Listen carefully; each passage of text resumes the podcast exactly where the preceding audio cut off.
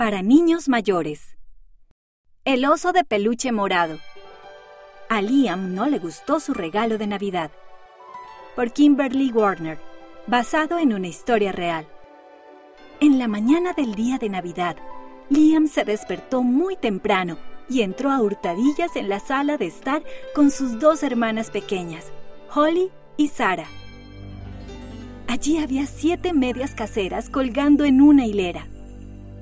Algunas eran pequeñas y anchas, otras eran largas y delgadas, y algunas eran tan viejas que los colores se habían desteñido. Pero lo importante para Liam fue que cada media estaba llena de dulces deliciosos. Liam tomó su media y la vació, y frunció el ceño. Había un bastón de caramelo, una naranja y solo un puñado de dulces. ¿Esto es todo? preguntó Liam. Holly y Sara también estaban frunciendo el ceño. Entonces Liam sonrió. Tal vez eso significaba que su regalo iba a ser realmente bueno. Esperaba que fuera aquel nuevo videojuego que tenían todos sus amigos.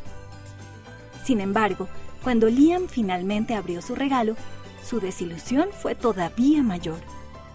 Su regalo era un oso de peluche morado. Estaba hecho a mano, con ojos hechos de botones negros y una pequeña sonrisa cosida. ¡Feliz Navidad, Liam! dijo su mamá con una gran sonrisa. Liam no sonrió. Ese no era el regalo que deseaba.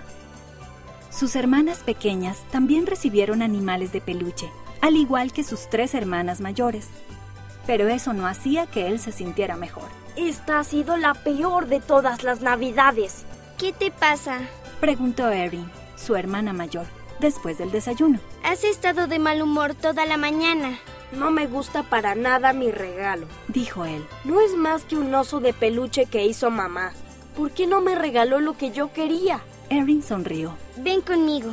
Lo llevó a la habitación de su mamá y señaló la vieja máquina de coser sobre la mesa. Es la máquina de coser de mamá, dijo ella. ¿Y qué? dijo Liam. ¿Qué más ves? Liam frunció el ceño. Podía ver agujas de costura, hilos de colores y algunas piezas dobladas de tela.